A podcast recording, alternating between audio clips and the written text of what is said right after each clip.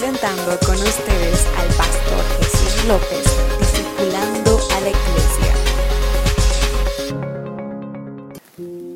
Que la paz de nuestro Señor Jesucristo sea con cada uno de ustedes, mis hermanos y líderes de nuestra iglesia.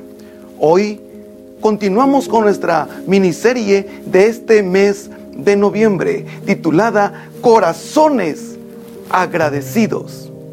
Hoy estamos ahora entrando a nuestro cuarto tema de esta miniserie y esta semana veremos el tema ¿Cómo demostramos nuestro agradecimiento? Y la cita que vamos a tomar como base se encuentra en el Evangelio San Lucas capítulo 7 versículo 37 y 38 que dice, entonces una mujer de la ciudad que era pecadora, al saber que Jesús estaba a la mesa en casa del fariseo, trajo un frasco de alabastro con perfume y estando detrás de él a sus pies, llorando, comenzó a regar con lágrimas sus pies y los enjugaba con sus cabellos y besaba sus pies y los ungía con el perfume. Lo importante de este tema es que tú y yo encontremos la mejor manera de demostrarle a Dios nuestro agradecimiento. Recuerda, no es solamente con labios y decir gracias, sino tiene que ser y se tiene que ver a través de nuestras actitudes, a través de nuestras acciones y los motivos por los cuales hacemos las cosas. Y en esta ocasión veremos la historia de dos personajes. Sí, así como lo escuchaste, veremos la historia de dos personajes. Y en primer lugar, la historia de dos corazones. En este primer punto, veremos la historia de estos dos, dos personajes muy marcados en la Biblia. Uno de ellos es con el que inicia esta historia, llamado Simón. Dice que Jesús estaba en casa de Simón el corazón de Simón, ¿cuál sería? Un hombre que posiblemente tenía todo. Era hombre adinerado. Se sentía que era virtuoso. Posiblemente creía también que guardaba muy bien la ley del Señor. Entonces, ¿qué motivó a Simón invitar a Jesús a su casa? ¿Cuáles eran las intenciones? Pues él no necesitaba a Jesús supuestamente en su corazón. Él no creía que necesitara a un gran profeta como Jesús. No necesitaba a un Dios, a un Cristo, a un Mesías como Jesús. Entonces, ¿qué llevó a Simón a invitar a Jesús a casa? ¿Qué intenciones tenía? Creo que no eran las correctas. El corazón de Simón no era un corazón agradecido, no era un corazón en el cual llevara una actitud correcta ante la búsqueda de Jesús. ¿Por qué lo digo? Porque se ve confrontado con un corazón diferente. El nombre de este otro corazón está en el anonimato. No se sabe el nombre de este segundo personaje, solamente se dice que era una mujer pecadora, un corazón distinto, un corazón desgarrado, un corazón señalado, un corazón que había sido vituperado, que había sido lastimado, pero también había sido expuesto a la sociedad como una mujer inmerecedora de gracia de Dios. Pero el corazón de esta mujer estaba necesitado. Esta mujer buscaba con ansias al Mesías, porque ella sabía que no había otro lugar, otro motivo, otro espacio, solo a través del Mesías. Ella podía encontrar paz, ella podía encontrar lo que andaba buscando. Aquí ves tú dos corazones diferentes. El corazón de Simón, que posiblemente sentía que no necesitaba nada, y el corazón de una mujer pecadora, que lo necesitaba todo, que necesitaba todo de aquel llamado Mesías. Como punto 2, vemos demostrando en realidad sus corazones. ¿Cómo demuestra este personaje, Simón, y cómo demuestra esta mujer sus corazones? Con acciones, con formas de accionar. Dice que Simón simplemente estaba mirando qué hacía Jesús, mirando qué y cómo se desarrollaba Jesús, mientras que Simón solamente observaba, solamente miraba, criticaba, señalaba. El corazón de esta mujer era diferente. El corazón de esta mujer era distinto. Dice que esta mujer, cuando vio dónde estaba Jesús, dice que corrió, corrió a los pies de Jesús, corrió con lágrimas en sus ojos y se postró, y se postró hasta él, besando sus pies.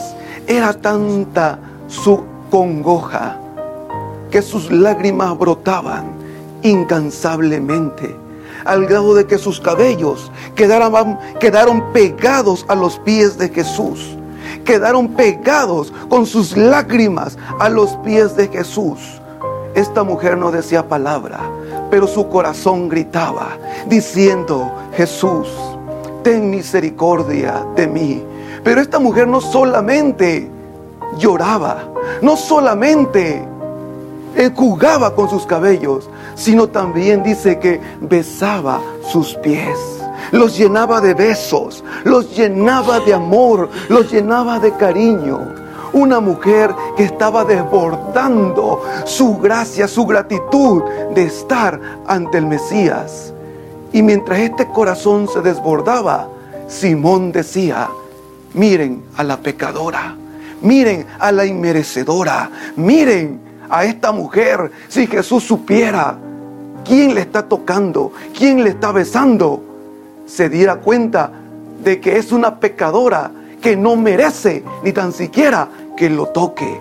Vean los dos corazones, un corazón que critica y un corazón que se derrama, un corazón que se considera santo y un corazón que se considera indigno. Pero esa indignidad la lleva a postrarse ante el Señor. Y aquí, en esta actitud, alguien diría, pero ¿qué tiene que ver cómo demostrar los corazones ante Dios? A Dios no le importa. Claro que le importa.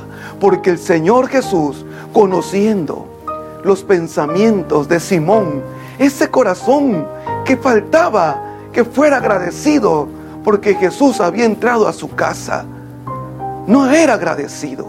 Jesús reclama. Y aquí vemos una de las situaciones bien importantes de este estudio.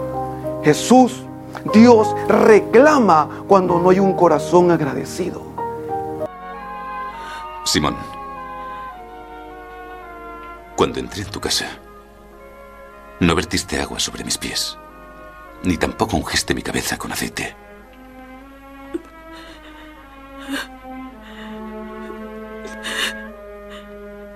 Ella ha lavado mis pies con sus lágrimas. Y los ha secado con sus cabellos. Y los ha ungido.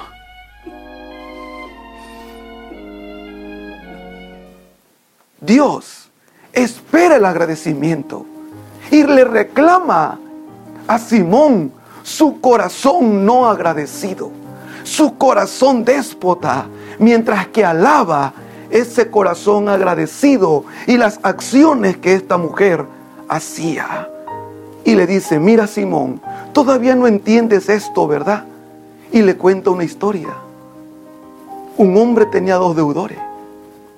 Uno le debía 100 talentos, otro le debía 10 mil talentos. Pero ninguno de los dos teniendo cómo pagar, este hombre le perdona la deuda a los dos. ¿Cuál de los dos tiene un corazón más agradecido para con este Señor? Y Simón le responde rápidamente, el que le debía más. Así es. Así es, Simón. Así es. Esta mujer que está aquí, mucho se le ha perdonado. Por eso mucho tiene que agradecer. Mientras no le dice con palabras, pero se lo deja entre líneas decir, tú sientes que no he hecho nada por ti. Por eso tú no has hecho nada por mí. Dios espera, Dios espera hasta el último momento corazones agradecidos. ¿Qué es lo que Dios ha hecho por nosotros? ¿Y qué es lo que estamos hoy haciendo por Él? ¿Cómo se lo estamos demostrando que lo amamos y que estamos agradecidos? Y en tercer punto es, ¿cómo le demuestras tú el agradecimiento a Jesucristo? Hemos visto ya estas, estas dos historias de dos corazones diferentes. ¿Quién serás tú? ¿Será Simón? ¿El que cree que es santo? ¿El que se cree digno? ¿El que cree que es mejor que los demás? ¿El que cree que no necesita estar humillado ante la gracia del Señor? ¿El que cree que los demás están para servir menos Él? ¿El que cree que todo lo que tiene es porque Él se lo ha ganado y por sus esfuerzos? ¿Quién eres tú? ¿O eres como esta mujer que no tenía otra intención sino conquistar el corazón de Jesús? Conquistarlo, demostrarle con acciones cómo, cómo, cómo agradecía a Jesús. Tú dirías, creo que Simón podía haberle agradecido mejor. Claro, esta mujer no le hizo cena. Simón le hizo banquete. Pero Dios no ve las cosas superficiales. Dios no ve las cosas que tú solamente haces de los dientes para afuera, para que los demás te vean que tú puedes hacer las cosas. No, hermano, Dios ve tu corazón, Dios ve tu humillación, Dios ve tu esfuerzo, Dios ve lo que te cuesta, Dios ve esa actitud con la cual tú le demuestras a Dios tu agradecimiento. Tú y yo, ¿cómo agradecemos a Dios? Hoy, ¿cómo le estamos agradeciendo a Dios que Él ha hecho y lo que ha hecho y lo que seguirá haciendo en tu casa, en tu familia, en mi vida, en nuestros ministerios? ¿Cómo se lo demostramos? Yo te aconsejo que seas como la mujer, como esa mujer que no se levantó de ahí hasta que Jesús la tomó de sus manos y le dijo, mujer, tus pecados te son perdonados. Qué hermoso es que el Señor te levante y te diga, has hallado gracia con lo que haces delante de mí. Oro por ti, hermano, en el nombre de Jesús, que se produzca en tu corazón, en el nombre de Jesús, una actitud correcta, una actitud correcta delante de Dios. Que tus actitudes, tus acciones, las formas en que tú hoy demuestras el agradecimiento sea el correcto, para que Dios también derrame sobre ti gracia, derrame sobre ti bendiciones, porque el Señor dice, el que se humilla será exaltado. Quiero ver que Dios exalte tu vida, pero Dios quiere ver que tú te humilles ante Él en el nombre de Jesús.